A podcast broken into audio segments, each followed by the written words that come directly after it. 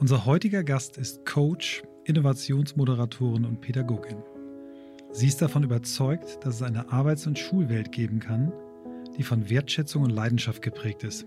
So beschreibt sie es selbst auf ihrem LinkedIn-Profil. Eine Welt, wo jeder Einzelne seine Potenziale und Stärken einbringen und seine Selbstwirksamkeit erleben kann. Wo wir gemeinsam Entwicklung und Erfolg gestalten und über uns hinauswachsen können. Sie glaubt, dass wir alle dafür Verantwortung übernehmen und mit unserem Tun einen Unterschied machen können. Für diese Aufgabe bringt sie unterschiedliche Perspektiven ein. Sie hat als Redakteurin in einem Verlag für Schulbücher gearbeitet, sie hat Lehramt studiert und auch als Lehrerin gearbeitet und sie begleitet heute als systemischer Coach Einzelpersonen, Teams und Organisationen zu Themen wie Kommunikation, Leadership, Innovation und New Work. Wir beschäftigen uns seit über drei Jahren mit der Frage, wie Arbeit den Menschen stärken kann, anstatt ihn zu schwächen.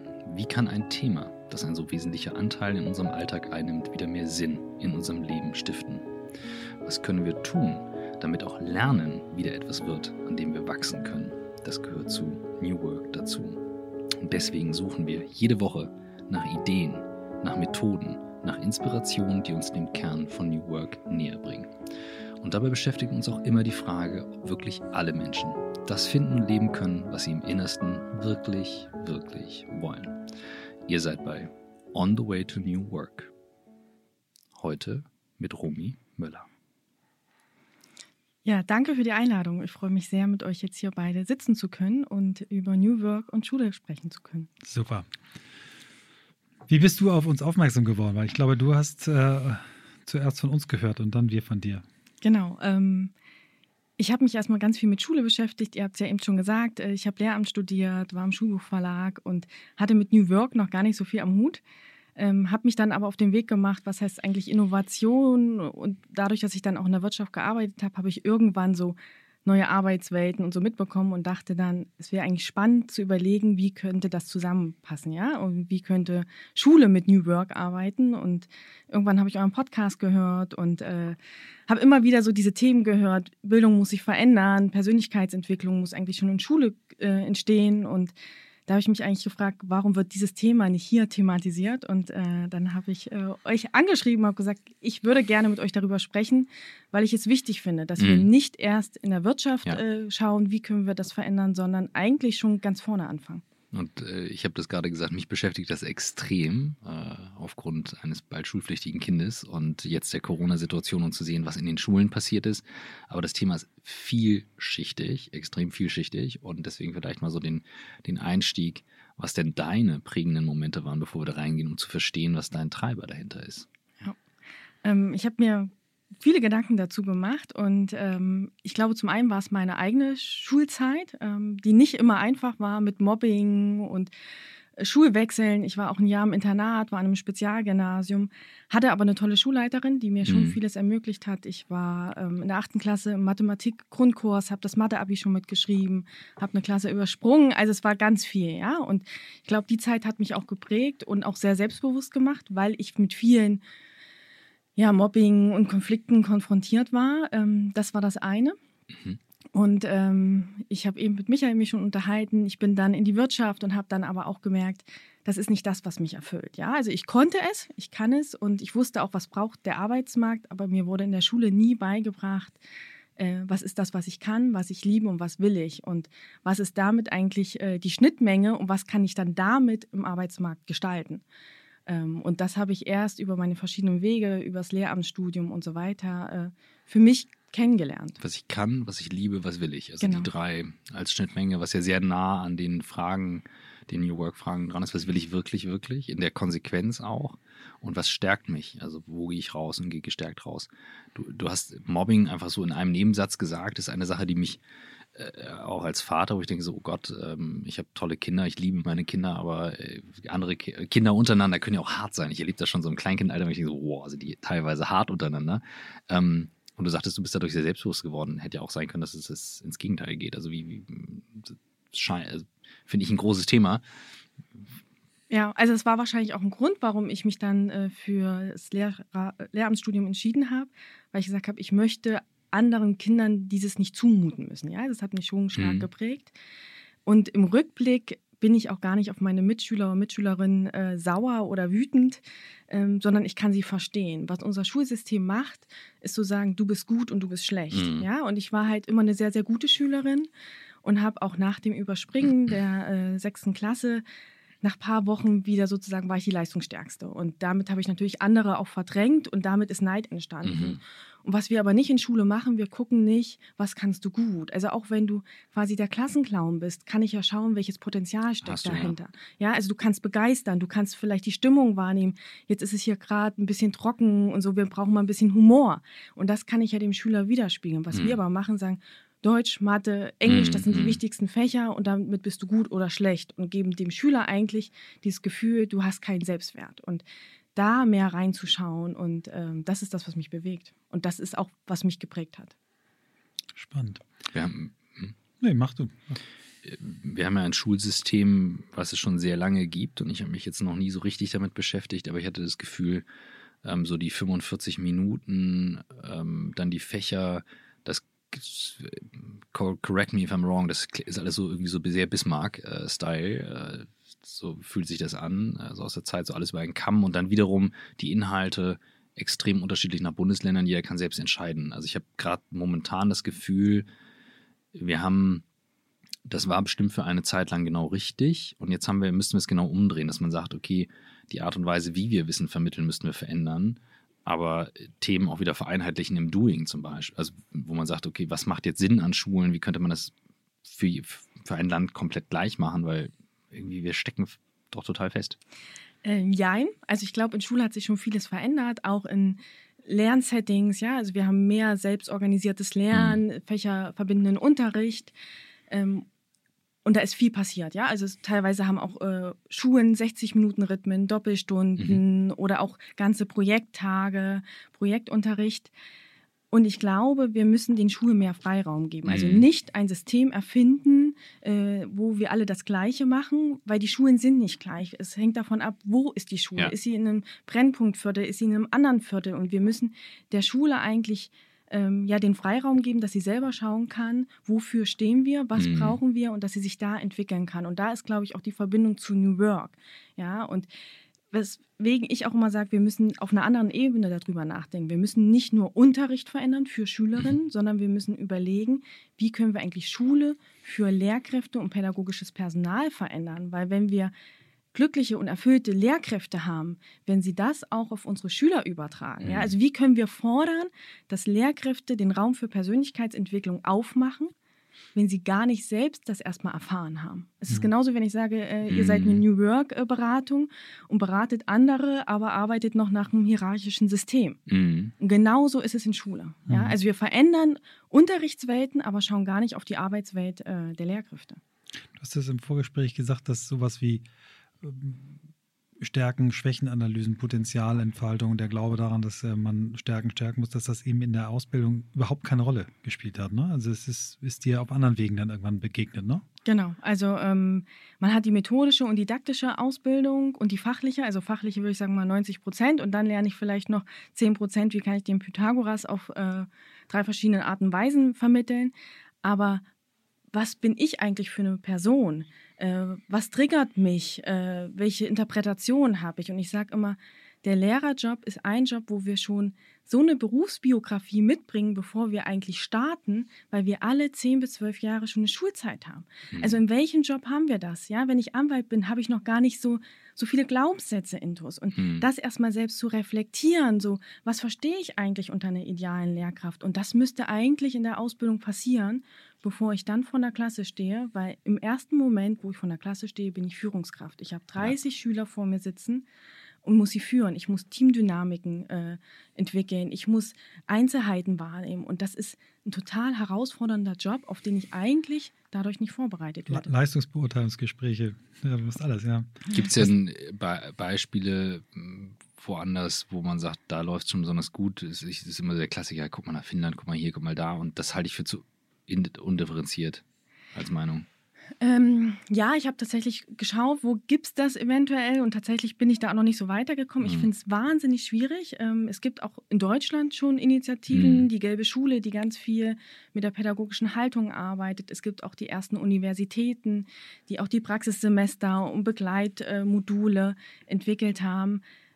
Mir ist es aber noch nicht ausreichend genug. Ja? Mhm. Also es ist so eine Insellösung und ich sage, wir müssen das eigentlich viel, viel mehr äh, dazu bringen. Mhm. Ähm, es hat in, in Berlin gibt es eine Schule, wahrscheinlich wirst du gleich wissen, welches ist, ähm, die wird in dem Buch von Frederic mhm. Laloux als positives Beispiel genommen, eine evangelische Schule. Äh, Berlin Zentrum, ich habe ja. dort ein halbes Jahr gearbeitet. Ja, erzähl mhm. mal ein bisschen von der Schule, weil das, was man dort in dem Buch von Laloux liest, klingt ja traumhaft. Also was macht, macht die Schule anders? Ähm, da geht es, glaube ich, sehr viel um die Unterrichtswelten. Also, äh, und da ist, wo wir ganz viel New Work auf der Schülerwelt leben. Ja? Also die Schüler gehen für drei Wochen auf Herausforderung.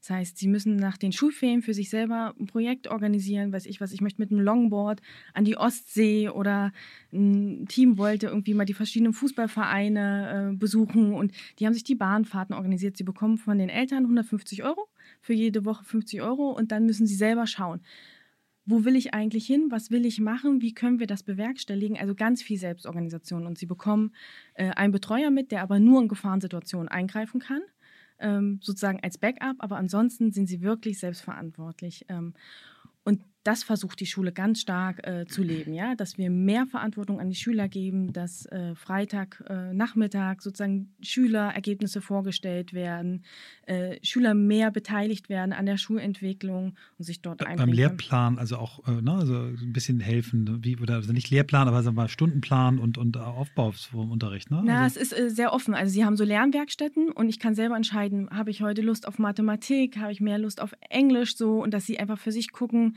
äh, welches Lernsetting passt eigentlich gerade für mich und damit sozusagen diesen Freiräume geschaffen. Hm. Was ist mit, was mir sofort in den Kopf schießt, was ist denn in solchen Umfeldern mit den schwächeren Charakteren? Ja. Den ruhigeren, Schwä nein, schwächer ist falsch formuliert. Mit den ruhigeren, die vielleicht sehr feinfühlig sind, sich ein bisschen zurückhalten, Dinge beobachten, denen vielleicht auch Selbstorganisation nicht leicht fällt. Ja, und ich glaube, äh, dass wir im Moment ja ein sehr steifes System haben an den normalen mhm. Schulen ähm, und wir sozusagen sehr strukturiert vorgehen. Das heißt, die Schüler, die mehr Freiraum brauchen, die bekommen sie meistens nicht. Mhm. Was ich aber in einem sehr freien System machen kann, als Lehrkraft, die ja ein Coach ist, zu gucken, die Schüler, die mehr Struktur brauchen, und denen kann ich die Struktur geben. Ja? Also ich mhm. kann mich ja montags mit dem Schüler hinsetzen und sagen, okay, was, wie stellst du dir die Woche vor? Und wir gucken mal. Also es ist, glaube ich, viel leichter, in Freiräumen Strukturen zu schaffen, äh, als andersrum. Ja? Und wir haben auch in der Arbeitswelt äh, Menschen, die mehr Sicherheit und mehr Struktur brauchen. Und das kann ich ja auch schaffen. Ja, äh, und deshalb braucht es die Lehrkraft, aber es ist halt eine andere Rolle. Es ist nicht mehr der Wissensvermittler, sondern eher der Begleiter, Impulsgeber oder der Austauschpartner, ja, wo ich einfach nochmal schaue, wo stehst du eigentlich gerade? Was brauchst du eigentlich für eine nächste Frage, um zu lernen?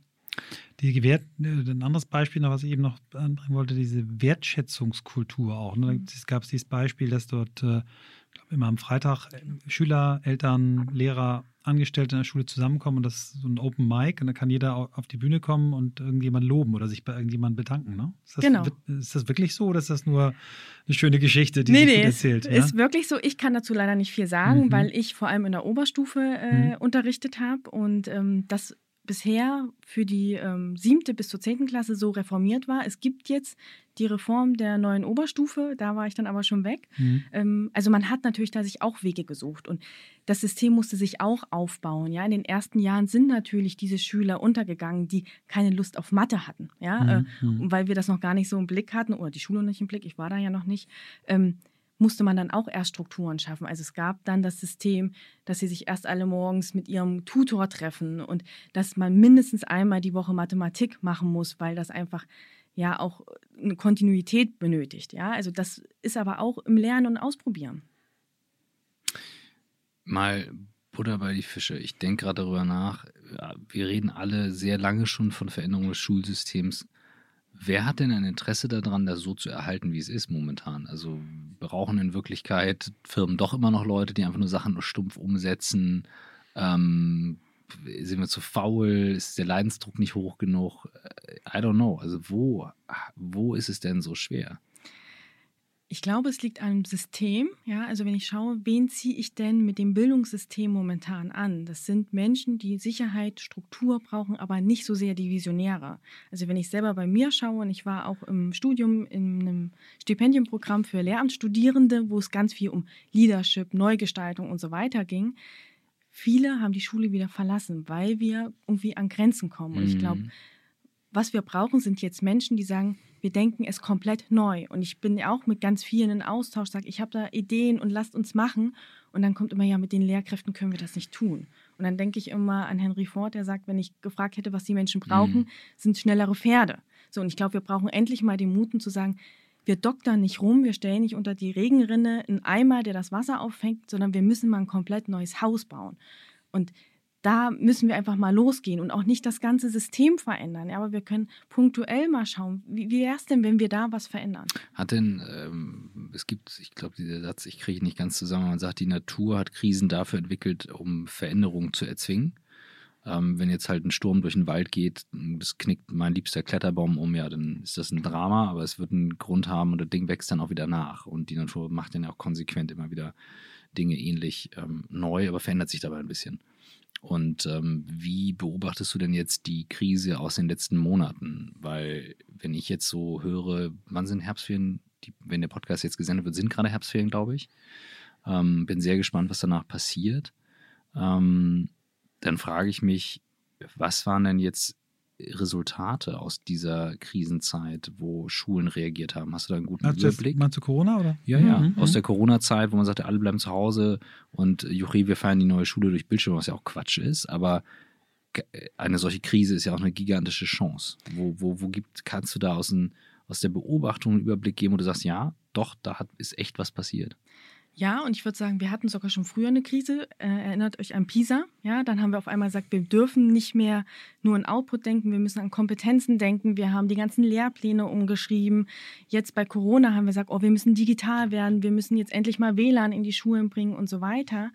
Aber das ist immer so eine Hauruck-Aktion. Mhm. Äh, und wir überlegen gar nicht, was liegt eigentlich noch darunter? Ja, also was machen wir jetzt? Wir statten jetzt die Schulen mit ähm, Laptops aus, die Lehrkräfte bekommen digitale Endgeräte. Wir versuchen schnell Lehrkräfte äh, fortzubilden, aber es ist wieder so ein Reagieren und nicht ein Gestalten. So, und wir müssten eigentlich ja viel, viel weiter denken und sagen, was braucht es? Wo stehen wir eigentlich in fünf Jahren? Und Natürlich haben die Schulen über den Digitalpakt auch schon vorher Whiteboards bekommen, wo ich aber auch denke, wenn ich dann in die Schulen gehe, als ich äh, Redakteurin war, habe ich verschiedene Schulen besucht, die Whiteboards wurden nicht benutzt. Weshalb? Weil die Lehrer davon nicht überzeugt waren. Das heißt, ich muss ja ganz woanders ansetzen. Ja? Also wenn wir uns daran erinnern, an das Quadrat von Ken Wilber mit wir und äh, ich und innen und außen, wir verändern Prozesse und Strukturen. Wir schauen uns aber gar nicht die innere Haltung an. Also wenn eine Lehrkraft gar nicht davon überzeugt ist, dass ich damit vielleicht mehr erreichen kann oder auch gar nicht das Wissen hat, wie kann ich jetzt äh, digitale Produkte jetzt mit dem Präsenzunterricht verbinden und gar nicht diese Kultur hat, ich darf was ausprobieren und ich darf Fehler machen, weil ich glaube, das ist der größte Knackpunkt, dann wird sie es nicht machen. Ja? Und dann mhm. sehe ich weiterhin, wie sie mit dem Overhead-Projektor arbeiten und das Whiteboard da steht. Und ich habe es bei mir selber auch gemerkt. Also ich hatte auch ein Whiteboard da und habe es nur als Präsentationsplattform für Videos benutzt. Ja, weil in den meisten Fällen, das ist ja in den Unternehmen genau das Gleiche. Ne? Also ähm, da bin ich wirklich schwarz und weiß. Dann kommen Leute und stecken sich ein Smartphone in die Tasche und haben eine Apple Watch und dann fühlst du dich dich drei Tage so, als wenn du jetzt damit alles machen kannst. Ne? Also wirklich das Ding am besten noch rasieren und Haare schneiden. Ne? So, jetzt löse ich alles. Das ist, das ist so eine, so eine digitale Honeymoon-Haltung. Und das ist natürlich wirklich Käse, wenn, wenn halt nicht klar ist, das ist ein anderes Tool. Nur ich frage mich gerade, wenn ich im Kunstunterricht beigebracht bekomme, schau, ähm, wer hat in Florenz gemalt? Leonardo oder Michelangelo? Keine Ahnung, Michelangelo, glaube ich. Die haben damals Farben an, angemischt. Und ich meine, Gelb war extrem gefährlich zu mischen, weil da irgendwie ganz fiese Chemikalien drin war. Das musste jemand lernen. Die Textur dieser Anmischung hat das Bild verändert.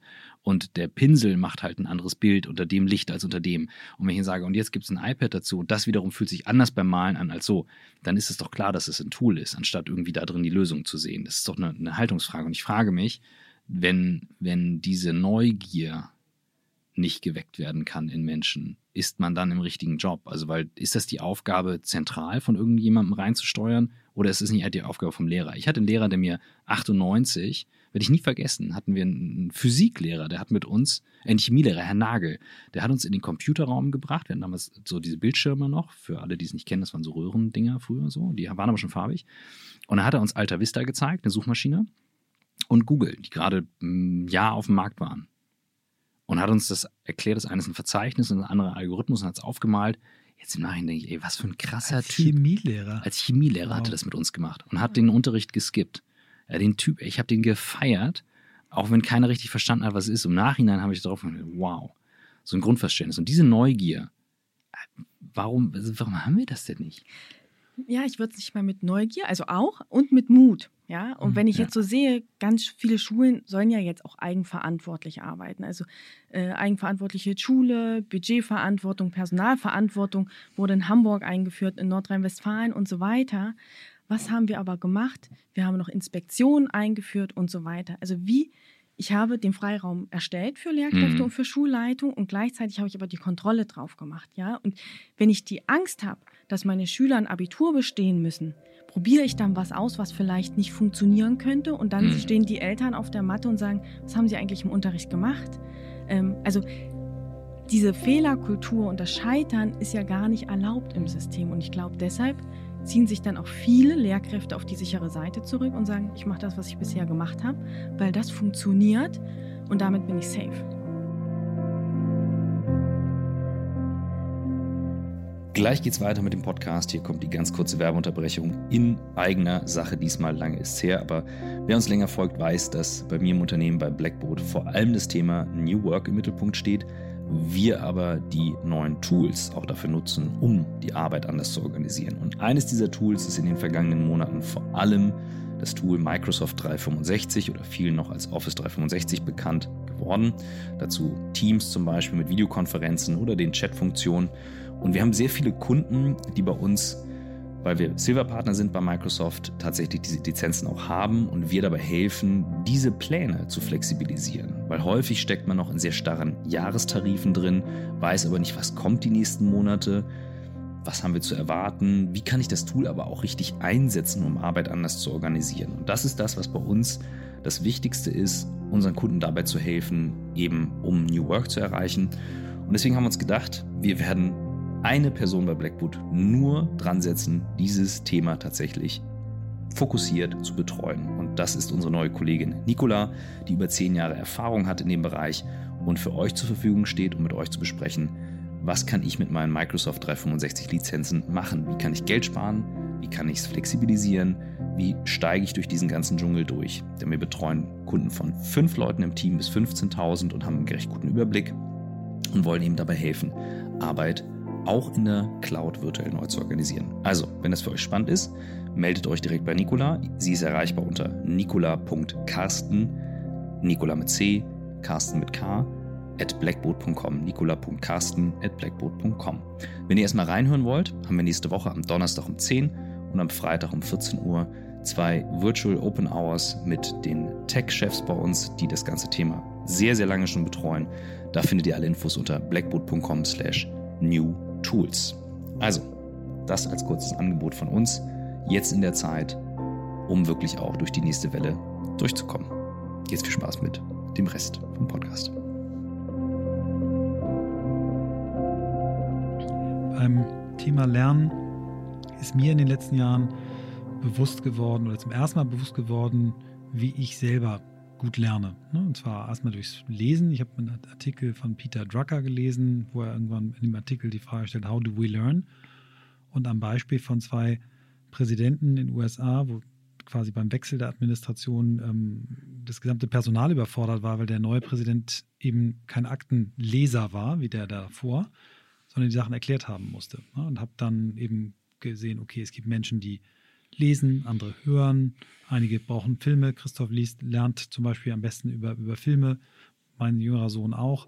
Äh, Es gibt Leute wie mein Gründungspartner meiner ersten Firma, der muss sich das selber erklären und braucht zehn Zeugen dazu. Das habe ich verflucht früher. Jetzt, weiß ich, dass es aber geholfen hat, Dinge Hm. besser zu machen. Habe ich auch. Ähm, kann Schule das heute schon abbilden? Müsste Schule das abbilden oder muss man alle Schüler durch ein, ein, ein Ding durchfräsen und sagen, du musst das so machen? Ja, ab und zu gucken wir mal ein Video, aber eigentlich musst du den Frontalunterricht aushalten. Schule kann das und es gibt ganz tolle Schulen. Äh, ich glaube, die Alemann-Schule äh, in Baden-Württemberg, die haben ganz offene Unterrichtsformen, ja, ähm, wo ich gucken kann. Ich gehe in eine Lernwerkstatt und da ist ein Lehrer, der mir das erklärt. Ich kann mir aber auch Texte nehmen und äh, mir das selber beibringen. Und ich hatte selber eine ganz tolle Biologielehrerin in der 10. Klasse, die immer gesagt hat, hier ist das ganze Material. Ihr habt Fachliteratur, Bücher, ihr habt da aber aufgearbeitete Arbeitsblätter, ihr könnt euch da ein Video anschauen und ihr entscheidet selber, über welches Medium ihr lernen wollt. Und wenn ihr Fragen habt, bin ich da. Ähm, und es gibt diese guten Beispiele. Und ähm, ja, Punkt. Ja, gibt's schon. Gibt es eigentlich einen, Aber zu wenig. Gibt's nicht einen, also könnte man nicht einen Podcast machen, der so, meine Mutter hat immer gesagt, die Schule des Lebens kennt gerne Ferien und dann hat ja alle eine Bouton seine geile School of Life gemacht. Könnte man nicht sagen School of Now und dann machst du eine Podcast-Folge und machst jede Woche weltweit von überall, dass du sagst, und jetzt gehen wir einen, Schul, einen, einen idealen Schultag durch mit den Learnings von euch und von euch und von euch. Dann können wir diverse Schulen vorstellen, dann hast du eine Plattform, wo die ganzen Lehrer mal Dinge teilen können, damit sich mal überhaupt Dinge durchs System bewegen auf eine unterhaltsame Art und Weise? Ähm, oder sagst du, nee, also Lehrer wollen eigentlich im Alltag gar nichts mehr lernen, die wollen auch nur, ich bin jetzt, nee, ich sage nichts Böses jetzt, ich liebe Lehrer, weil ich finde sie, also die, die Lehrkräfte, mit denen meine Kids zu tun haben, die machen einen richtig großartigen Job und ich bedanke mich regelmäßig bei denen, weil ich das nicht selbstverständlich finde, aber äh, irgendwo muss man noch mal anfangen. Und ich glaube, das ist der Knackpunkt. Ja? Äh, Lehrkräfte bekommen so viel Beschwerden und sie machen ihren Job nicht gut. Ähm, wenn ich irgendwie auf Geburtstagspartys war, wo ich noch Lehrerin war und dann gesagt habe, ich bin Lehrerin, ah naja, du hast ja einen schönen Job, du hast ja immer nur frei und äh, nachmittags hast du ja auch frei und so. Wo ich gesagt habe, dann mach doch den Job selber. Also mhm. du hattest doch die Chance, auch Lehramt zu studieren. Nee, also das tue ich mir nicht an mit den Kids. Kennt ihr noch die Namen von eurer ersten Grundschullehrerin ja. oder Lehrer? Ja. ja. Na? Frau Stacke, eine total klasse Lehrerin. Ähm, Frau Düwinger hieß sie. Bei mir mhm. Frau Achse. Ist das nicht krass, dass man das noch erinnert? Ja, ähm, ja das ist auch, ich, ich, ich, selber auch äh, einige Lehrer wirklich in, in super positive Erinnerungen, selbst die, die ich, die ich damals skurril und schrecklich fand, sind heute auch, weiß ich auch, okay, die, die haben auch mir Dinge beigebracht. Ja. Ich, bin, ich, bin, ein großer Fan von, also ich bin mit einer Lehrerin verheiratet, die den Beruf nicht mehr ausübt, aber die, die Grundschullehrerin war. Äh, eine Mutter, die Lehrerin in, in Kiel-Mettenhof, auch Brennpunkt, Hauptschullehrerin war und die, die einen großen Teil ihrer beruflichen Glücksgefühls daraus bezog, für alle immer Praktika zu finden äh, und äh, allen eine Lehrstelle zu vermitteln. Das hat sie immer hingekriegt in ihrer ganzen Karriere, obwohl dann auch mal Schüler ihren Stuhl auf Kopfhöhe zugeschmissen haben und ähm, Elter, Väter ihren Tod angedroht. Also richtig heftige Sachen, aber wo ich sagen würde, okay, wenn ich jetzt nicht ihr Sohn wäre, würde ich sie fürs Bundesverdienstkreuz vorschlagen. Und ich bin, ich glaube, es ist der wichtigste Beruf, den es gibt. Ne? Wenn du über alles nimmst, Lehrer bilden Menschen aus äh, fürs Leben. Und ähm, für mich, ich nehme den Lehrerbegriff jetzt aber groß, auch Hochschullehrer. Also ich sage mal, alle mhm. Lehrer sind, sind äh, ist der wichtigste Beruf. Und er wird aber eben genau wie du gesagt hast, äh, nicht so behandelt. Er wird schlecht bezahlt. Er wird ähm, von, es gibt wahnsinnig viel Druck ne? von der Schulverwaltung, von der Schule ähm, und dann eben auch noch von Eltern. Was, was kann man da machen, um, um dieses Thema zu ändern? Also richtig was einfallen tut mir nicht, aber und das ist, glaube ich, das Erste, was wir machen müssten. Wir müssten den Job wertschätzen. Also wenn ich gucke, in Finnland werden nur die mhm. allerbesten Lehrer und Lehrerinnen, ja. Und der Job ist so angesehen in diesem Land. Und in Deutschland ist es so, naja, dir ist wahrscheinlich nichts Besseres eingefallen. Ja, das ist dieses Vorurteil und dieses, du hast ja immer nur frei. Und wenn wir ihnen alleine erstmal die Wertschätzung geben, würde das schon vieles verändern. Und wenn ich selber schaue, Fortbildung, ich komme in graue Räume bei Lehrkräften, die müssen ihr eigenes Essen mitbringen. Es sind so Kleinigkeiten. Ich muss meine Arbeitsmaterialien selber kaufen. Ich habe in Berlin, wenn ich mit einer farbigen Kreide arbeiten wollte, mir die selber mitbringen müssen. Und das sind so, wo ich sage, warum? Ja, also wenn ich in ein Unternehmen komme, ich weiß noch ganz genau, als ich das erste Mal im Verlag war und ich bin dorthin gekommen und da stand ein Blumenstrauß und da war ein Computer für mich hingestellt. Ich war happy. Es mhm. war so und ich konnte mir in der Teeküche selber einen Tee kochen. Also es sind so Banalitäten, wo wir sagen, wenn wir dafür sorgen, dass die Arbeitsplätze schöne Arbeitsplätze für Lehrkräfte sind, dann können sie auch wirklich äh, ja, sich verbunden fühlen und was Tolles leisten. Hm. Ja, ich glaube, die, die Motivation oder anders, die, das Glücksgefühl, was du als Lehrer haben kannst, wenn es dir gelingt, Kinder äh, für ein Thema zu begeistern, Kinder aus dem Tal rauszuholen, Wissen zu vermitteln oder aber auch ähm, zwischenmenschliche Fähigkeiten. Du hast es vorhin in, in, deiner Einleitung so schön gesagt. Also du bist ja eigentlich eine Führungskraft. Ne? Du musst Konfliktmanagement betreiben, du musst äh, Teamführung machen. Ähm, das sind ja eigentlich wahnsinnig schöne Aspekte. Ne? Also du, du, du, das, was du als Eltern, wozu du keine Zeit hast, ähm, mhm. als Eltern, weil du irgendwie was anderes arbeiten musst, das darfst und kannst du in dem Beruf machen. Ne? Aber das ist äh, wirklich, kommt zu kurz. Ja. Es ist ein wahnsinnig erfüllender Job, ja. Ähm, und man hat aber oft so viele Hindernisse, ja. Also ich habe es nochmal gelesen bei der agilen Schule. Es geht eigentlich darum, dass wir versuchen müssen, die Beziehungen zwischen Menschen zu stärken und nicht mehr Dokumentation. Also wenn irgendwie ein Vorfall war, ich muss Klassenkonferenz, ich muss dafür einen Bericht schreiben und so weiter, ja. Also und man fragt sich dann immer fünf Sachen. Gehe ich jetzt auf Klassenfahrt, weil ich muss noch das beantragen, ich muss noch jenes machen und dieses. Und das ist alles zu sehr verschult. Und wenn ich da den Lehrern mehr Freiräume geben würde, auch im, äh, mit dem Stundenplan. Also ich habe für mich gemerkt, ich habe keine Lust mehr darauf, jeden Tag um 8 Uhr vor der Klasse stehen zu müssen. Warum kann ich nicht äh, sagen, das Jahrgangsteam an Lehrkräften ist für den Jahrgang zuständig und ich muss darauf schauen, dass sie am Ende die Kompetenzen in allen Fächern haben oder was sie halt brauchen und ihr organisiert euch selbst, so dass ich auch mal sagen kann, ey, ich ziehe mir mal zwei Tage zurück, weil ich irgendwie was korrigieren muss äh, und dafür arbeite ich mal drei Tage mehr. Das ist für mich Selbstorganisation. Mhm. Ja? Warum können wir nicht als Team dann gewährleisten, die Schüler haben das gelernt, was sie brauchen? So, und es wird von oben festgelegt, egal ob ich ein Mensch bin, der früh gerne aufsteht oder später nachmittags arbeitet, ähm, da zu gucken. Und das könnte eigentlich ein Team für sich organisieren. Und hat, er, hat dann jetzt die Corona-Zeit zu etwas geführt, dass man merkt, so ja, hat ja trotzdem funktioniert? Oder ist es so, dass da jetzt wirklich Pause war an den meisten Stellen und, äh, und jetzt geht es weiter, wo man wieder in die Schule kann? Ähm, ich glaube, das kann man gar nicht so pauschal beantworten. Also ich habe mit Lehrkräften gesprochen, die gesagt haben, oh, ich habe gerade die schönste Zeit meines Lebens, ich kann meinen Garten, einen Rasen mähen, äh, ich habe meinen Schülern Arbeitsblätter geschickt und gut ist. Und das ist ein ganz kleiner Teil. Und mhm. ich habe ganz viele Lehrkräfte gesehen, die sich ausgetauscht haben, äh, die überlegt haben, was können wir mhm. machen. Ähm, und dort aber auch noch so sehr im Silo denken, ja, wo ich sage, Warum kann ich mich nicht als Fachkollegium zusammenschließen und gemeinsam eine Lerneinheit entwickeln? Warum machen das immer noch Lehrkräfte jeder für sich einzeln? Also wir verpulvern so viel Kraft und Energie, wenn ich sagen würde, wir entwickeln das gemeinsam und ich konzentriere mich darauf, die Schüler zu begleiten. Und deshalb sage ich, an manchen Schulen, glaube ich, hat es sehr gut funktioniert und die haben auch Konzepte entwickelt und da ist ganz viel Kreativität freigesetzt worden. Ja, also wir müssen ja immer gucken, wenn Angst da ist, können wir in die eine Richtung gehen und das ist Lähmung. Das heißt, mhm. ich mache gar nichts, ich äh, kopiere meine Arbeitsblätter oder ich gehe in die Kreativität. Manche Schulen haben so schnell Lernplattformen aufgesetzt, überlegt, haben äh, Lerngruppen in Zoom aufgesetzt, obwohl mhm. es verboten ist. Also da ist ja auch immer noch mal die Frage, ja, also wie schnell können die überhaupt agieren? Da muss ja erstmal von der Schulverwaltung die Entscheidung getroffen werden, mit welchem Tool dürfen sie arbeiten und dann, ja, also da sind schon wieder vier Wochen vergangen und dann fängt schon wieder der erste Unterricht an, bevor sie überhaupt handeln dürften. Mhm. Immer schön ein äh, Entscheidungsteam zu haben, die über Datenschutz reden und dann iPhones mhm. in der Tasche haben, die momentan in die Amazon Cloud gesynkt werden, wenn man das Backup aktiviert hat und privat WhatsApp-Nachrichten verschicken.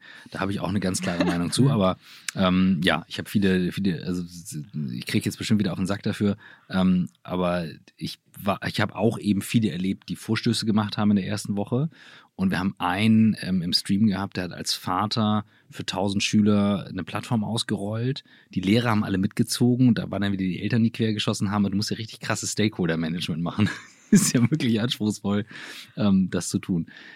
Ich will nochmal, wo müsstest du hier anfangen? Weil wir, wir reden zu viel über das System. Es ist mir zu, weißt du, wo fängst du an? Weil die größte Gefahr ist doch, dass dann irgendwann Leute sagen, boah, ich kann es mir leisten, mein Kind in eine spezielle Schule zu schicken ähm, und ich kaufe mir jetzt gute Bildung. Damit haben ja dann Kinder einen unfairen Wettbewerbsvorteil, ja. den jeder, der sich das leisten kann, holen würde, weil es sind die eigenen Kinder. Let's be clear. Und das ist, das ist doch so gefährlich für eine Gesellschaft. Wo, wo wird es denn wirklich gut gemacht? Ist das nur Finnland? Nein, nein. Das ist nicht nur Finnland und es sind einzelne Schulen, auch in Deutschland. Ähm, und deshalb meine ich, wir dürfen aber nicht mehr an einzelnen Schulen arbeiten. Ja, es bringt nichts, wenn wir noch eine Reformschule in Hamburg aufmachen. So und ich habe mir Gedanken gemacht, wir könnten natürlich das System verändern, das heißt, wir würden Prozesse und Strukturen verändern oder wir können Lehrkräfte in der Ausbildung stärken und sagen, wir stärken eure mhm. Selbstreflexion, wir stärken euer Selbstmanagement, eure Selbstführung. äh, und versuchen, die Haltung an Schulen zu verändern. Also auch Schulen einzeln können ja sagen, hey, wir arbeiten jetzt im Team. Wir mhm. führen ein kollegiales Teamcoaching ein. Wir führen eine Fehlerkultur ein.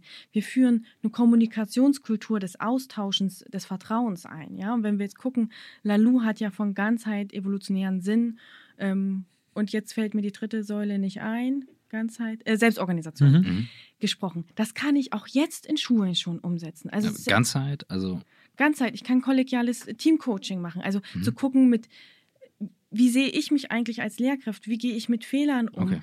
Ähm, oft ist es ja in Schulen noch so, äh, ich mache die Schultür zu und sage, da passiert nichts. Also ich war, als ich Referendariat gemacht habe, habe ich gesagt, ey, irgendwie die Klasse, wir müssen da was machen. Nee, also bei mir funktioniert alles super. Und dann bin ich nach einer Krankheit wieder zurückgekommen, hatte eine Einladung zur Klassenkonferenz. Ich so, was ist denn passiert? Ja, die Schüler hatten halt Waffen mit wo ich gesagt habe, ich dachte, bei euch läuft alles gut. Und auf einmal wurde dann klar, was mhm. alles nicht läuft. Und das ist aber dieses System von Bewertung, von Konkurrenz in mhm. Schule. Und da zu schauen, wie kann ich vielleicht als Schulleiter eine andere Kultur herstellen. Und das kann ich nicht übers System. Mhm. Ähm, und ich habe es ja auch geschrieben äh, in meiner Ansprache, Deshalb will ich auf der Ebene anfangen, dass wir gucken, wie können wir Lehrkräfte mhm. stärken, mhm. wie können wir vielleicht Schulleiter auch für dieses Thema mhm. sensibilisieren. Und ich glaube, da müssen wir diesen, äh, ja, die Brücke bauen zwischen Wirtschaft und Schule. Mhm. Das ein Punkt, der ja immer wieder diskutiert wird. Äh, ich habe es häufiger jetzt gehört, ja, guck mal, äh, du kannst das Wissen der Welt über Wikipedia, Google, du kannst es mhm. in der Fingertipp, du hast es sofort da. Und trotzdem lassen wir unsere Kinder Dinge auswendig lernen. Ne? Ist dieses Auswendiglernen äh, noch das richtige Konzept? Äh, müssen Kinder nicht ganz andere Sachen lernen. Also ich selber bin ja gerade dabei, äh, mir zu überlegen, was, was müssen Menschen eigentlich ähm, lernen, um, um in Zeiten von New Work überhaupt glücklich und erfüllt arbeiten zu können und müssen nicht eigentlich wir das den Kindern jetzt schon beibringen? Also was ist mit den Inhalten? Siehst du da bestimmte Schwerpunkte, wo du sagen würdest, das kann man vielleicht ein bisschen weniger machen. Also nicht jedes Kind muss alle Naturwissenschaften beherrschen, sollte vielleicht nach Interesse sagen, ich finde Chemie toll, die anderen finden Physik toll, aber dafür mache ich Philosophie, dafür mache ich Konfliktmanagement, dafür mache ich Kommunikation. Also was wären Themen, wo du sagen wirst, müsste Schu müssten Schulen früher sich mit beschäftigen? Hm. Also ich lehne nicht auswendig lernen komplett ab. Nee, ich auch ja? nicht. Ähm, weil ich sage, es ist immer die Frage, zu welchem Zweck mache ich das? Ja? Will ich dem Schüler vielleicht eine konzentrierte Arbeitsweise mitvermitteln oder dass er Strukturen erkennt, dass er für sich Lernstrategien mhm. erarbeitet? Wie kann ich mir vielleicht Dinge gut merken? Dafür ist es gut und dann ist der Inhalt eigentlich auch egal. Ja, und ich sage auch immer, ich habe ja Mathe unterrichtet, ich brauche das kleine Einmal-Eins, um dann zu sehen, wie kann ich kürzen und so weiter. Also manche Basic braucht mhm, es. Mhm. Ja? Ähm, wir müssen uns aber halt hinterfragen und schauen, was braucht es wirklich. Und der Lehrplan ist gar nicht so detailliert geschrieben. Ja, also da habe ich auch als Lehrkraft äh, die Entscheidung. Da steht Wirtschaft Chinas drin. Ob ich da nun zwei Stunden mache oder zehn Stunden mache, ist meine Sache. Mhm. So, und mhm. diese Freiraum äh, oder diesen Freiraum auch zu nutzen. Aber dann müssten wir natürlich auch äh, die Abschlüsse neu gestalten. Weil wenn ich Angst habe, dass im Abitur was abgefragt wird, was ich nicht vermittelt habe, äh, werde ich immer so viel Input bringen, wie es nur geht, ähm, weil die Schüler ja vorbereitet müssen. Mhm. Wenn ich aber äh, ja, Abiturklausuren gestalte, wo ich sage, was braucht es eigentlich? Schüler müssen nachweisen, dass sie sich was erarbeiten können, dass sie es anwenden können, dass sie im Team arbeiten können. Also wenn wir gucken, wie arbeiten wir später und wie prüfen wir aber äh, quasi beim Schulabschluss, das passt überhaupt nicht zusammen. Mhm. Ich finde das ganz interessant zu beobachten bei meinen beiden Söhnen, die beide im Studium sind, wie sich da die, die Prüfungsleistung jetzt äh, während Corona verändert mhm. haben. Ne? Dass eine Klausur dann eben drei Tage dauert und die ähm, Studierenden dann dafür Hilfsmittel nutzen können, so viel sie wollen. Ähm, wie es ja auch später im Job ist. Ne? Steht, mhm. Wenn du im Job eine Aufgabe hast, steht ja nirgendwo, dass du dann nicht irgendwo dich informieren darfst und sondern alles aus deinem Kopf holen musst. Also dieses, ähm, dass man mehr Ressourcen zulässt, andere Zeiträume, ähm, ist das ein Trend, den wir nach Corona auch wieder sehen werden? Oder ist das also mehr längerfristige Aufgaben, so wie du gesagt hast, Teamaufgaben? Oder bleibt die, das Diktat die eine Stunde das Maß aller Dinge? Ähm, ich glaube, da müssen wir unterscheiden. An Universitäten ist es schon mehr im Kommen, ja, mhm. dass wir Hausarbeiten haben, dass wir Portfolios haben, Reflexionstagebücher und so weiter. In Schule, glaube ich, ist das System noch sehr starr. Wenn wir schauen, mit welcher Macht sie Abiturprüfungen versucht haben durchzudrücken, ja, in der Corona-Zeit. Da wurde auch nicht hinterfragt, müssten wir es jetzt neu gestalten. Ja, also mhm. das ist noch sehr, sehr fest. Ähm, und da ist, glaube ich, auch im Moment diese Diskrepanz, ja. Also wir weichen Unterrichtsformen auf, wir machen viel selbstorganisiertes Lernen. Also das ist schon sehr offen, aber wir müssen sie dann wieder zu einem Ziel bringen, wo Output produziert wird. So und da scheitert es dann ganz oft. Und deshalb wird dann meistens in der Oberstufe angezogen, weil wir dann sagen müssen, so jetzt müssen wir diesen In äh, Input bringen, damit ihr dann bei den Abschlussklausuren wirklich das auch äh, beherrscht, was ihr beherrschen müsst. Wir haben ja ein Schulsystem, was darauf ausgelegt ist, wir lernen irgendwie bis 20 oder unter 20, dann arbeiten wir eine ganze Weile, dann gehen wir irgendwann in Rente und dann sterben wir irgendwann, so Gott will. Ähm, und der Schnitt liegt, glaube ich, momentan bei, weiß ich nicht, bei Frauen bei 87 oder noch niedriger. Ich weiß, ich habe es gerade nicht präsent, aber das erhöht sich ja drastisch. Das heißt, die Lebenserwartung nimmt ja drastisch zu. Und wir haben schon die ersten Jahrgänge dabei, wo klar ist, die werden auch jenseits der 120. Ähm, was man, wo man denkt, das ist ja krass, aber das, so hat es ja auch jetzt schon verändert. Wie muss sich Bildung verändern, wenn man merkt, da wird ein Leben sehr viel länger. Also das ist ja auch eine finanzielle Verantwortung. Es ist ja nicht so, dass die Rente das dann von Ende 60 bis 120 dann abfedert. Also das, da muss man ja kein Mathematiker sein, dass das Ding nicht aufgeht. Ähm, und diese Verantwortung nur auf Schüler oder ein Schulalter zu übertragen. Also wenn ich jetzt, wenn wir jetzt den Podcast nicht machen würden, der jedes Mal für mich auch Lernerfahrung ist ähm, und so, es ist so, welche Verantwortung ist da denn drin? Und ist da nicht noch auch irgendwie ein Potenzial, das die Verantwortung für das Lernen noch zu verlagern in der Gesellschaft? Also kann man es mhm. von einer anderen Seite denken? Ist eine total spannende Frage und was bei mir total hochgeploppt ist, war, was verstehen wir eigentlich unter Bildung? Ja, mhm. Also was verstehe ich unter Bildung? Ich habe, wenn ich Bildung höre, ganz oft so, da ist eine Institution, wo ich hingehe, da ist eine Schule, da ist eine Universität, da ist ein Fortbildungsinstitut. Mhm. Äh, ich setze mich hin, ich tausche mich aus, ich lerne neues Wissen. So, müssen wir vielleicht mehr von Lernen reden, weil mhm. Lernen findet nicht nur in Institutionen statt. Also wenn ich gucke, 15- und 16-jährige äh, Schüler ja. lernen das wenigste, glaube ich, in Schule. Sie lernen ja. das meiste auf YouTube, äh, wenn sie in ihren Peer Groups über WhatsApp schreiben oder was auch immer. Ich kenne mich damit gar nicht mehr so gut aus. Ähm, und dann zu schauen, wie können wir lebenslanges Lernen vermitteln. Und da sind wir auch wieder bei der Haltung. Ja, welche Haltung nehme ich ein? Bin ich offen? Bin ich neugierig? Bin ich mutig?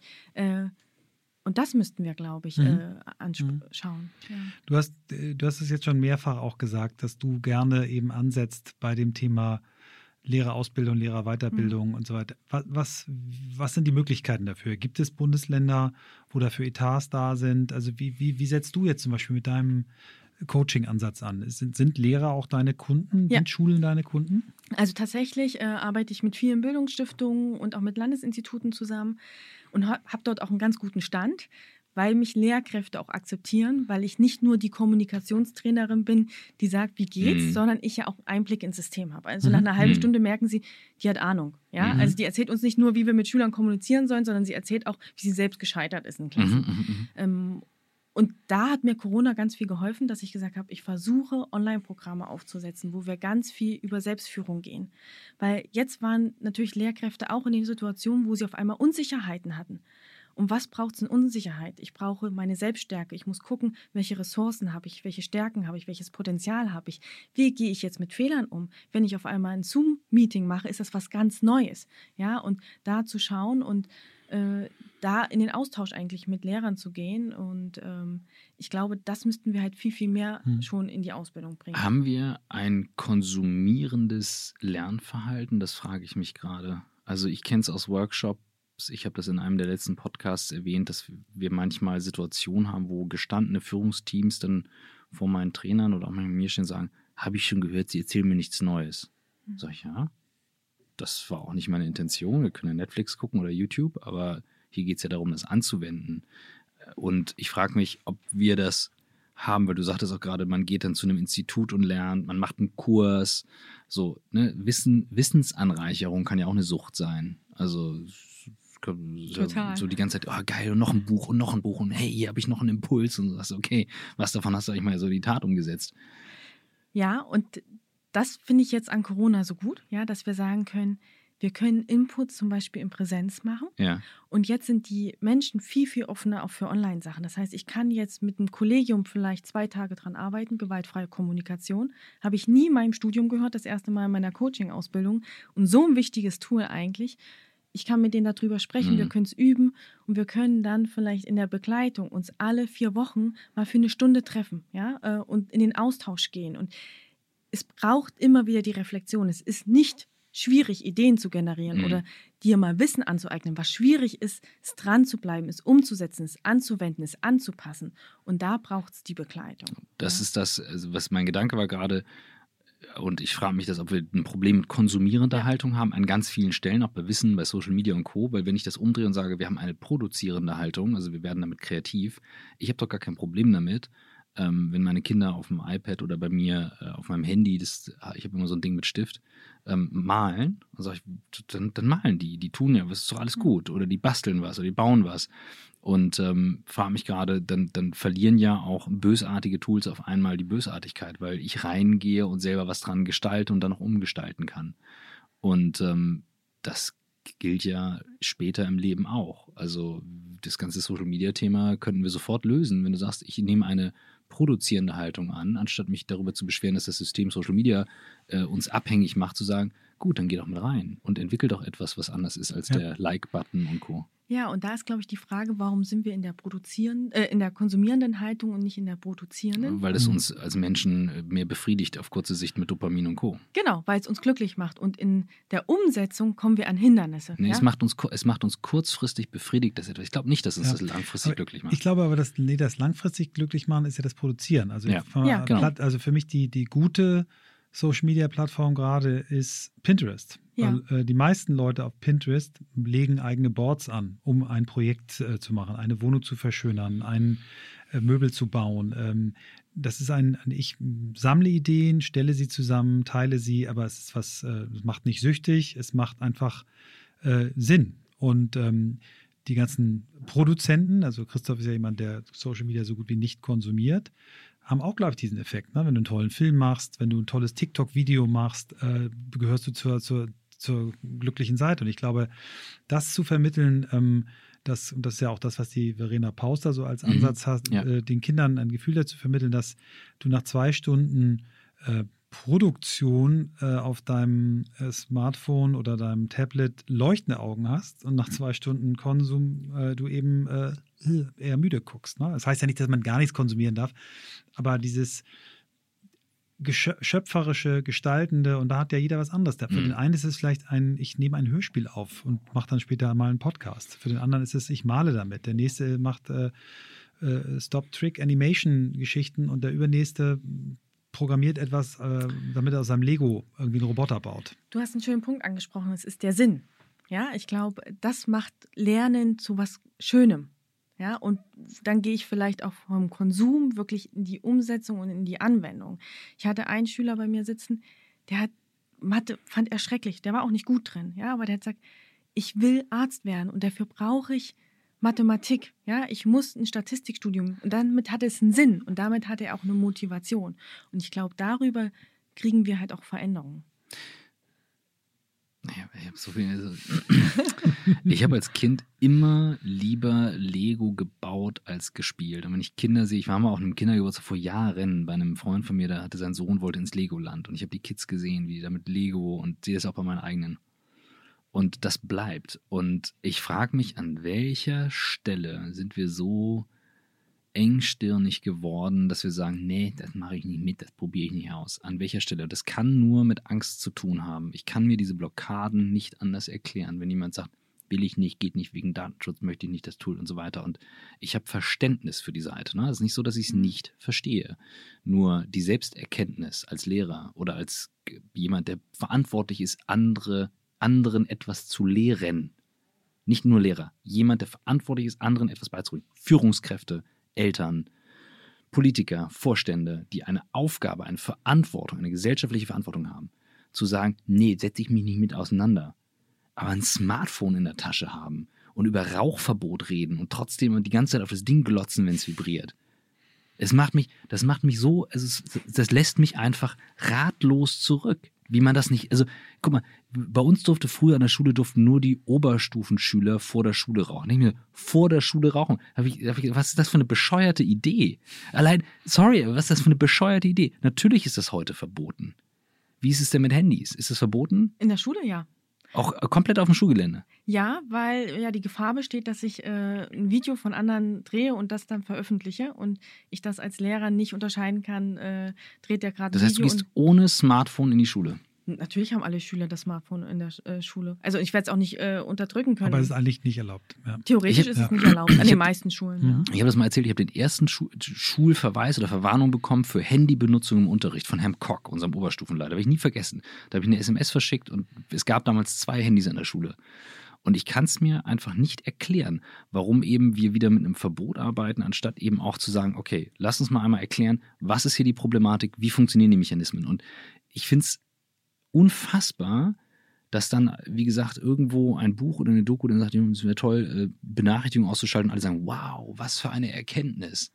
Es ist gesundheitsförderlich, nicht zu rauchen. Wow, Riesenerkenntnis. Aber über diese Verbotskultur zu arbeiten, Und das finde ich ja so spannend, wenn wir uns das Smartphone-Beispiel nochmal nehmen. Ja? Also wir verbieten es, weil wir nicht das Vertrauen Ja. haben, dass Schüler sozusagen, wenn wir ihnen es erklären und den Sinn transparent machen und mal darüber reden würden, sozusagen, wie muss ich eigentlich in sozialen Medien umgehen? Was heißt denn eigentlich eine wertschätzende Kommunikation? Was heißt denn Akzeptanz? Ja, und da sind wir ja, wenn wir jetzt wieder auf New Work gehen und die Lalu-Ebene, wir sind ja total im orangenen Bereich. Hm. Wir gucken ja gar nicht, wie können wir die Umwelt so gestalten, dass wir das, was wir haben, auch gut einsetzen. Hm. Ja? Ich habe gerade, äh, ist lustig, äh, darüber nachgedacht, wie wäre es eigentlich, wenn dann der Kunstlehrer Sachen würde und sagt, "Pa- bringt mal alle eure Smartphones mit, ich will mit euch mal ein Fotoprojekt machen. Oder ich will mit euch filmen, ich will euch beibringen, wie man filmt. Ähm, man könnte es anders Ja, machen, natürlich. du hast völlig recht. Ja, und, Und- auch im Englischunterricht mal Mhm. schnell übersetzen. Wer nimmt denn heute noch zu Hause ein Wörterbuch raus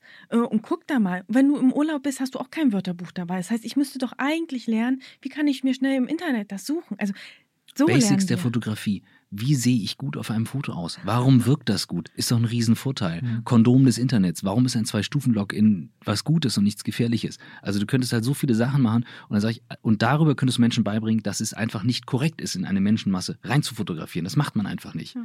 So, darüber könnte man wieder KI-Rhythmen erklären, die halt Menschen an, an Hinterköpfen mittlerweile erkennen. Nur wo, ich höre so oft den Satz von Lehrern, von Eltern, von Führungskräften, ich bin nicht so der Techie, ich kenne mich damit nicht so aus. Dann sage ich, dann pack sofort dein iPhone, lass es los, leg's auf den Tisch und lass es da liegen. Und fass es nicht wieder an.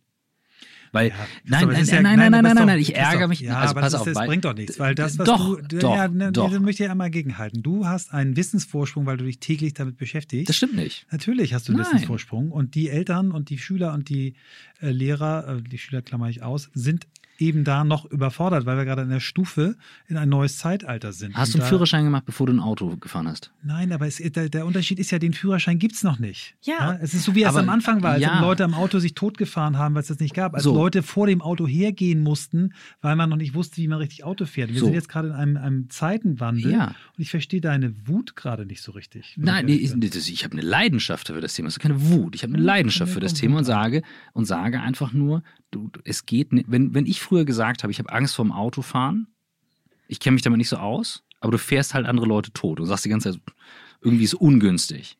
Dann sage ich, gut, dann lass es bleiben. So, es, ich sage doch nur, die Haltung sollte sein, okay, ich kenne mich damit nicht aus, also versuche ich mich doch damit ein Stück weit auseinanderzusetzen. Das ist doch, was, was, da musst du ja nicht der Chef Techie werden. Ja, und ich glaube, das müssen wir differenzierter uns anschauen. Also Herrliche Leidenschaft. äh, ja, es ist total schön. In Wut sieht man ja auch wieder, es kann in Energie gehen, ja, und Ja. in Zerstörung gehen. Ich sehe da gerade die Energie. Auf jeden Fall geht sie Ähm, nicht in Zerstörung. Ähm, und zwar habe ich ja als Lehrer irgendwie dieses Bild von der Gesellschaft, äh, Mhm. und das ist getragen, du musst immer alles wissen. Du darfst keine Fehler machen, du bist der Experte, du musst alles Mhm. wissen. Was wir jetzt haben, sind Schüler, die damit aufgewachsen sind. Lehrkräfte, die sind in ihrer Kindheit nicht mit diesem ganzen technischen Kram äh, ja irgendwie in Beziehung, also in Kontakt gekommen. Das heißt, sie haben weniger Wissen. Und ich habe es selber bei mir als Lehrkraft gemerkt. Ich habe mit meinen Schülern auf iPads gespielt und irgendwann hat eine Schülerin zu mir gesagt, fünfte Klasse, Frau Möller, ich erkläre Ihnen mal kurz, wie das funktioniert. Mhm. Und das war der Moment, ich bin nach Hause gegangen, habe mir ein iPad bestellt und gesagt, ich muss das jetzt Ja. selber lernen, ja? Ja. weil ich so gesagt habe, ich kann nicht weniger wissen. Und solange wir diese Haltung haben, dass wir Mhm. immer mehr wissen müssen als unsere Schüler und Schülerinnen, äh, werden wir es also blockieren. Ja, wir bringen uns gar nicht in diese Situation, dass wir dastehen, als wären wir nicht die Experten. Und da meine ich, das ist auch wie eine Haltung. Also im Endeffekt kommen wir immer wieder auf die Haltung. Mhm. Wir müssen das Bild aufweichen, dass Lehrer nicht Wissensvermittler sind, sondern sie sind Begleiter, Impulsgeber Mhm. und auch Lernende auf dem Weg, Schüler zu begleiten. Das finde ich total großartig und weil, wenn man das wirklich, das als Haltung äh, hätte, dann kann der Lehrer eben sagen, pass mal auf, wir haben hier den Christoph, der ist der Genau. absolute, der ist erst äh, 16, aber der ist der absolute Experte dafür, wie man diese scheiß Handys sicher macht. Und der erklärt euch jetzt mal, wie, wie die Zwei-Wege-Authentifizierung geht, wie Passwortschutz geht, wie bla bla bla geht und warum es nicht schlau ist, als Passwort 1, 2, 3, 4, 5, 6 Wie wäre das? Wie geil. Das ist genau das Ding. Wie wäre das? Du sagst, du machst eine Friday Lecture und du hast ein Schulprojekt, wo halt jeder einen Kurs machen muss zu einem Thema. Und du musst den selber vorbereiten, du hast den, du merkst, wie scheiße das ist, wenn die anderen keine Hausaufgaben machen und den ganzen Kram, weißt du, du, du spürst das einmal. Und weil, wie gesagt, ich habe da, ich habe, es ist ein Unverständnis und ähm, ich glaube, das würde auflockern. Das würde wahnsinnig auflockern. Und ich, ich bin nicht der Profi. Ich komme hier jeden Tag in die Firma und werde vorgeführt von meinen Leuten, weil ich irgendwas nicht weiß. Aber ich habe eine gewisse Neugier. Wisst ihr, warum diese, diese blauen Dinger hier stehen, diese Cloud-Lifter? Ne? Ja, ich wusste es auch nicht. Aber ich, habe ich irgendwann, ja, die verstärken halt das Signal, weil das zu schwach in, den, in, in das Podcastgerät Okay. reinkommt. Und dadurch mal hatten wir immer wieder ein Soundproblem. Okay. So, aber ich sag dann so, warum stehen jetzt hier diese blauen Kasten? So, egal. Und, und da sind wir bei dem Thema von Ganzheit, ja. Also ich als Lehrer beschränke mich nicht nur auf, ich weiß alles Mhm. und ich bin der Experte für Mathematik und Geografie, sondern ich bin auch Mensch. Ich habe auch Fehler. Ich habe auch Mhm. Handlungsfelder, an denen ich arbeiten muss. Und das müssen wir sozusagen, wir müssen da die Atmosphäre und ja, die Umgebung Mhm. auch für Lehrkräfte schaffen, dass sie sich so zeigen können, wie sie sind, Also vom Wissensvermittler hin zum äh, Coach, zum Bildungscoach. sozusagen, ja. Also ich kann auch als Lehrkraft scheitern. War nicht im alten Rom der Lehrer die wichtigste Aufgabe für einen, für einen jungen Kaiser? War nicht Seneca der Lehrer von Nero? Und du fragst Kommst du mich so. jetzt- Doch, doch, doch. Weißt du, vorhin fragt ihr uns, Ah, ob wir, wer nee, dieses wirklich. Bild Nein, gemalt hat. Ich glaub, nee, ich glaube ich glaub wirklich, ich, ja, das ist ja, Okay. ich glaube, das war die, die, die Ironie der Geschichte. Ich meine, irgendwie, da gab es eine Verbindung, Gott. aber eben dieser Lehrberuf war einfach Google hoch, hoch, hoch angesehen. Ja. Also so ganz weit gesellschaftlich oben. Ähm, und ich glaube, das ist so ein gutes Fazit, weil das kann jeder Mhm. leisten, ähm, diese Würdigung diesem Beruf entgegenzubringen. Und wenn, wenn du das Gefühl hattest, dass das rübergekommen ist, dass ich wütend auf Lehrer bin, das mache ich ganz klar. Nein, nein, Definitely nein. not. Nee, nee, nee, das habe ich auch nicht. Ich habe es gar nicht auf, auf, auf Lehrer gezogen. Jetzt mache ich mal den Timekeeper. Wir sind nämlich echt schon auch hier Fast dicht, schon, ja. dicht Mhm. an der Stunde dran. Ähm, Romy, du hast dich schon als auch in dem Bereich New Work als sehr belesene äh, Mensch hier ausgewiesen. Viel tiefer bei Lalu drin als, als ich bisher. Ich habe mich bisher mit der bebilderten Ausgabe begnügt. Ich werde das richtige Buch nur. jetzt auch nochmal. Okay. Aber was waren noch so Bücher, die dich auf deinem. Weg inspiriert haben? Ähm, ich habe mich tatsächlich ganz viel von irgendwie Romanen äh, Mhm. begeistern lassen. Kaffee am Rande der Welt oder Oh, ähm, Der Alchemist, weil es Mhm. ganz viel da um Mhm. Erfüllung geht. Ja? Und ich finde es immer so spannend, wenn es Geschichten sind, die man selber für sich interpretieren muss. Also nicht, Mhm. wo jemand sagt, das ist der Weg, sondern wo du selber zwischen den Zeilen liest, äh, was ist mir eigentlich wichtig oder fünf Dinge, die Sterbende am meisten bereuen. Mhm. Mhm. Das waren so Bücher, wo ich so gesagt habe, okay, ich muss selber nochmal über mein Leben nachdenken. Selbstreflexion ist immer, glaube ich, das Wichtigste. Ähm, was ich auch total toll fand, war die Kunst, ein kreatives äh, Leben zu führen, Mhm. äh, weil ich halt auch Bücher mag, die sich schön anfassen. Ja? Also wo so Ästhetik und Schönheit und das Thema Achtsamkeit nochmal so ganz anders dargestellt wird. Ähm, und welches ich auch total schön finde, ist äh, Die Kuh, die weinte. Buddhistische Geschichten. Mm, von der, von dieser Mönch. Genau, von, von, von einem Mönch ähm, aus Thailand, glaube ich. Ja, ja, Ähm, ja. Und ich lese wahnsinnig morgens gerne mit dem Kaffee im Bett und dann immer eine Geschichte und irgendwie trifft es immer die, die ich brauche. Ähm, und das finde ich halt einfach so schön. Ja? Also gar nicht so sehr auf Mhm. Optimierung, weil ich glaube, wir lesen so viel. Mhm. Ja, und noch dieses Buch und ich könnte auch noch fünf andere Sachbücher sagen, äh, die ich schon gelesen habe und die noch in meinem Bücherregal stehen. Äh, und ich glaube, dass wir oft auch einfach mal unser Gehirn entspannen müssen und Mhm. mal auf dieser emotionalen Intelligenzseite des Gehirns lesen und uns inspirieren lassen. Sagt uns die Frau, die früher Klassen übersprungen hat. Ganz, ganz toll. Geil. Super schön. Bucketlist. Bucketlist. Ja, was möchtest du noch erleben, was möchtest du noch lernen und was möchtest du gern weitergeben? Also weitergeben auf jeden Fall äh, die Ideen, die ich fürs Bildungssystem habe. Ähm, ich arbeite gerade mit Freunden an einer Idee Führungskräfteentwicklung, wo Schulleiter und Führungskräfte gemeinsam ausgebildet werden sollen. Ja, weil wenn ich schaue, wie werden Führungskräfte qualifiziert in Unternehmen, es geht um Themen Selbstführung, Teamführung, Systemführung. Wie werden Schulleiter qualifiziert? Es geht um Selbstführung, Teamführung, Systemführung. Und warum können wir nicht gemeinsam lernen und da sozusagen den Blick über den Tellerrand? Ja, und ich glaube, Unternehmen können ganz viel von Schule und Schule ganz viel von Unternehmen lernen. Also das ist so ein Punkt, äh, an dem ich auf jeden Fall weitergehen möchte und äh, inspirieren mhm. möchte. Ähm, erleben, tatsächlich ist es eher was Privates, wo mhm. ich sage, ich möchte unbedingt mal auf dem 5000er stehen. Äh, es ist noch so ein Ziel. Und das ist mir wichtig, dass wir nicht immer nur unser berufliches im Blick haben. Ja? Mhm. Also auch da haben wir Ganzheit. Äh, wo ich, auch wenn ich Klienten habe, die im Coaching sind, ich so, wir gucken uns nicht nur deine Karriere an, wir gucken uns alles an. Und das ist auch bei Lehrkräften wichtig. Ich fange mit ihnen immer an, was sind deine Lebensbereiche? Und dann fragen sie mich immer, warum? Ja, mhm. ich so, weil wir aus allem Ressourcen ziehen müssen. Wir dürfen nicht unser Leben nur auf eine Säule setzen. Und äh, ich finde, Berge sind einfach so was Faszinierendes und man fühlt sich so klein in so einer großen Welt und man hat eine ganz andere Demut. Und das steht noch definitiv auf der Bucketlist. Und äh, Lernen ist, glaube ich, ich möchte unbedingt Mama werden, weil ich einfach sehen möchte, wie lernen Kinder, wie kann ich nochmal selbst äh, lernen, was das heißt. Ja, äh, manchmal ist es so einfach gesagt. Und ich habe mich eben noch mit einer guten Freundin getroffen, die auch Mutter ist und auch Coach ist.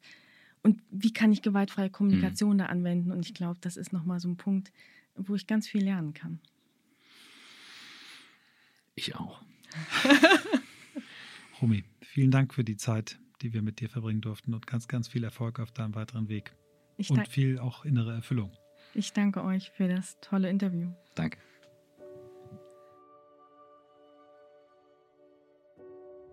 So, Christoph. Was war denn das das Das war herrlich. Ja, du kannst Oder? mich gerne öfters challengen. Ja. Also, ähm, ich habe also ich hab zwei Sachen. Ich möchte einmal eine Sache sagen, weil ich bin immer sehr hart mit meiner Mutter, wenn ich über meine Mutter spreche. Und ich habe gerade etwas gemerkt und das hat mich sehr humble werden lassen. Meine Mutter hat diesen Satz, die Schule des Lebens kennt keine Ferien gesagt. Und ich merke gerade, sie hat mir eine eine, eine Grundfreude am Lernen beigebracht. Ich war nicht immer gut in allen Fächern, ich war dann fleißig und habe es darüber kompensiert, aber ich habe eine Grundneugier auf Themen und dafür bin ich sehr dankbar. Das kommt daher. Mhm. Das, ist, das schwingt bei mir so mit Spannend. und das macht mir unfassbar viel Freude im Alltag. Ja, ich habe das ja nun miterlebt in den vier Jahren, die wir uns kennen, ähm, wie du dich in Themen reinfräst. Ich erinnere noch, als du vor dreieinhalb Jahren das erste Mal in New York die Red in der Hand hattest, ähm, noch nicht wusstest, wie man mit diesem Ding filmt und äh, heute dreieinhalb Jahre später ähm, auf einem Niveau damit arbeitest, ähm, wo ich sagen würde, da könnte auch nochmal ein Filmpreis kommen. Also ich habe das miterlebt, ich habe das an verschiedenen Stellen gesehen und das ist cool.